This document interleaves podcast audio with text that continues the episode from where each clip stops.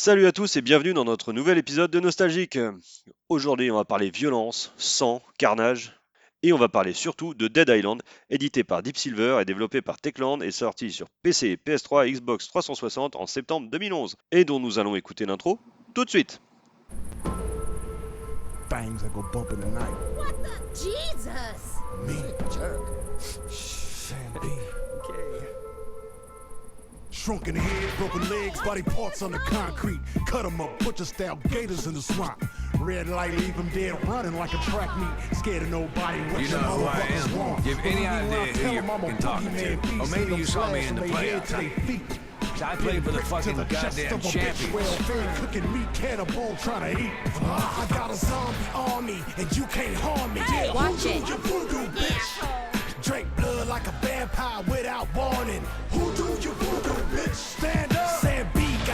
That go bump in the night. Whoa. Who do you voodoo, bitch?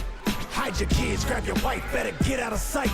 Who do you voodoo, bitch? Let's go. Sam B to Papa Shango, I'm Baron Samedi. Handful of fingertips, toss them up like confetti. Stay full of corpse bitches, I'm a pimp of the dead. Come fuck with a Another zombie, I drunk put a jerk stake off in your head. he's Look, you want ghouls, I got fucking Stupid patrol. Maybe everybody dies and see your ass real soon. Crack bones to the mirror, hot sauce, and they suck it. Now my juju ain't nothing to fuck Sir, looks like you've had enough. Army, and you can't What's your room number? Who do you voodoo, bitch? I'll make sure you get there safe and sound. You voodoo, bitch. Stand up. Sam B got the thing that go bump in the night. Hide your kids, grab your wife, better get out of sight. Who do you voodoo, bitch? Let's go. Excuse me, lady. Are you okay? Uh, can you hear me? What are you doing, sir? Cut your This is the head woman's you leave your restroom. I got a zombie army. Sam B. can't harm me. Who do you voodoo, bitch? Excuse me, sir. Are, are you okay? Who do you voodoo, bitch? I rip your arms off with my bare hand.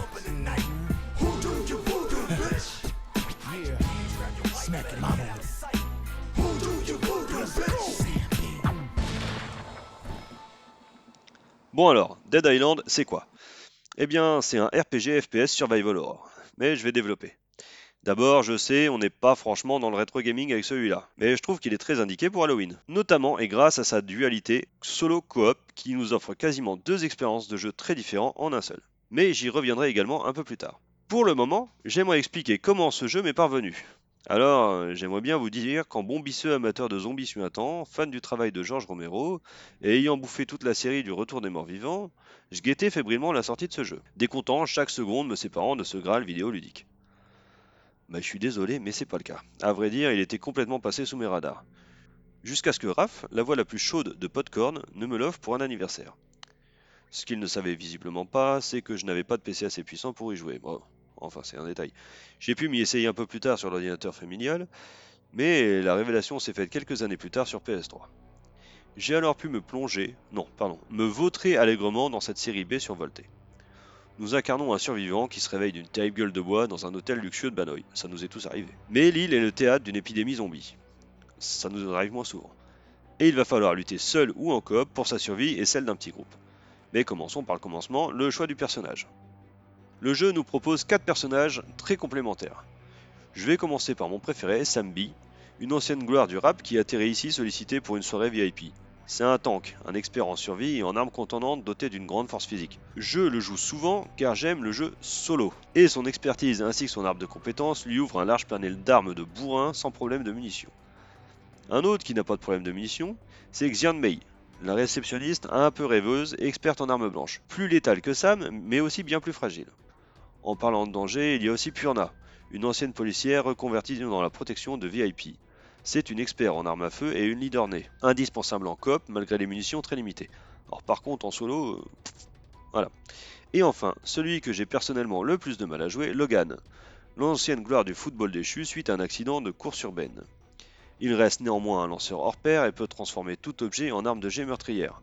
Le problème, c'est qu'une fois lancée, l'arme, euh, bah, elle ne sert plus à rien. Une fois le personnage choisi, il se réveille dans une chambre d'hôtel post-gueule de bois. Les premières minutes sont très riches en tension dans cet hôtel délabré et ravagé plongé dans la pénombre. On se balade avec euh, sa petite lampe torche, on guette le moindre bruit, la moindre ombre. C'est très stressant. Il faudra s'échapper de l'hôtel Mais l'ascenseur qui nous sert à fuir tombe et l'on se réveille dans un poste de secours sur la plage avec une poignée de survivants apeurés. On ne semble pas sensible à la morsure des zombies, ce qui se révèle un putain d'avantage pour aller explorer le resort et mener à bien les différentes quêtes qui nous permettront, à terme, de nous échapper. Après avoir exploré la plage et les alentours directs euh, du petit poste de secours, on découvre alors une race de super zombies, des colosses ultra résistants dont un seul coup vous envoie valser comme un pantin, et un vrai poste de garde qui nous servira par la suite de safe zone. A partir d'ici, on va explorer la zone du resort, les plages, les piscines, la supérette, et plus loin le phare ou les vestiges d'un vieux bunker. On découvre peu à peu le jeu et on commence à appréhender, on frissonne un peu moins, mais cette partie est relativement tranquille. On utilise un peu les véhicules, assez pratiques bien que pas très maniables, et on expérimente le système de crafting des armes pour en faire de redoutables outils de destruction massive. Ah oui, je vous ai parlé d'arbres de compétences, et bien on commence à faire nos premiers choix et on se forme un peu notre avatar avant de filer vers la zone suivante. Soit dit en passant, ce léger côté RPG assez identique à celui de Borderlands est plaisant. Bon, nous quittons donc le resort pour la ville à proprement parler. Et là, on commence par trouver refuge dans une église après avoir battu le nouveau super zombie que l'on rencontre ici. Bah, c'est une espèce de gros bœuf qui vous fonce dessus et vous défonce. Mais dans cet environnement en quarantaine, véritable dédale de ruelles et de cul-de-sac, la tension monte violemment de plusieurs crans. Non content d'affronter ces saletés de morts vivants, on se retrouve également face à nos premiers adversaires survivants, des gangs ne cherchant qu'à nuire aux autres groupes. Heureusement que l'on dénichera aussi nos premières armes à feu, mortellement efficaces sur ces putains de voyous. Nettement moins efficaces sur les zombies. Sur les zombies, un bon coup de marteau dans la tête, ça marche bien. Cette balade en ville vous met sur la piste d'un laboratoire perdu dans la jungle, qui pourrait potentiellement avoir travaillé sur ce virus et peut-être sur son vaccin. Alors nous partons attaquer notre nouvelle zone, la jungle, et prendre une nouvelle façon de jouer, la fuite. C'est pas glorieux glorieux, mais les survivants ici sont des gangs pas particulièrement heureux de notre présence et fortement armés. Et d'une autre part, le nouveau super zombie de la zone est très dangereux et extrêmement véloce. Alors, pour ne pas gâcher ses armes avant d'arriver dans les endroits explorés attentivement, mieux vaut sprinter et effectuer quelques plaquages bien virils. D'ailleurs, dans cette zone, tout vous incite à courir. La preuve, les mini-quêtes annexes diminuent drastiquement, vous focalisant sur la trame principale et la recherche illusoire du vaccin. Je dis illusoire car dans ce labo, un inconnu prend contact avec vous et prétend préparer une évacuation à partir de l'île prison et qu'il vous y accueillera volontiers. On va profiter de ce petit voyage sans retour pour parler un peu technique. Bon, ben c'est assez plaisant à regarder, pour peu que ces zombies pourrissants soient agréables. Et pour ce qui est du son, la musique n'est pas trop prenante, mais le design sonore est très efficace et le résultat hautement immersif. Alors la musique est pas très prenante, mais par contre elle vous met vraiment dans l'ambiance. Bon, et cette prison alors? Bah autant le dire tout de suite, cette zone est difficile certes, mais c'est un énorme défouloir. Tous ces couloirs étroits et ces pièces exiguës, c'est l'endroit idéal pour broyer du zomblard à la chaîne.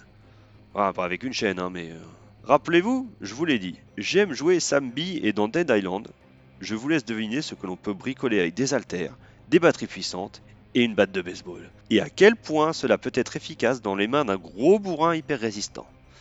Bref, cette zone et le jeu se terminent par notre évacuation en hélico, mais avant cela, il vous faudra battre le dernier boss et celui-là, il vous posera de gros problèmes.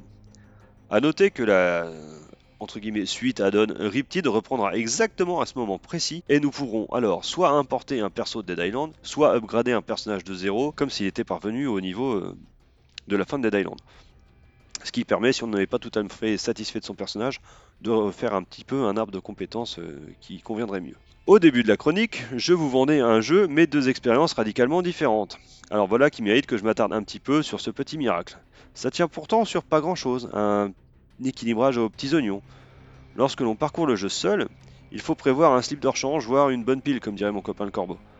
Et se préparer à faire face à une horde de bouffeurs de chair impitoyables.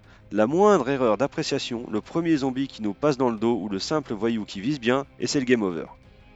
En revanche, lorsque l'on joue en coop, il faut se préparer à affronter des vagues de chair à canon pourrissantes que vous prendrez un moellin plaisir à démembrer joyeusement avec vos amis.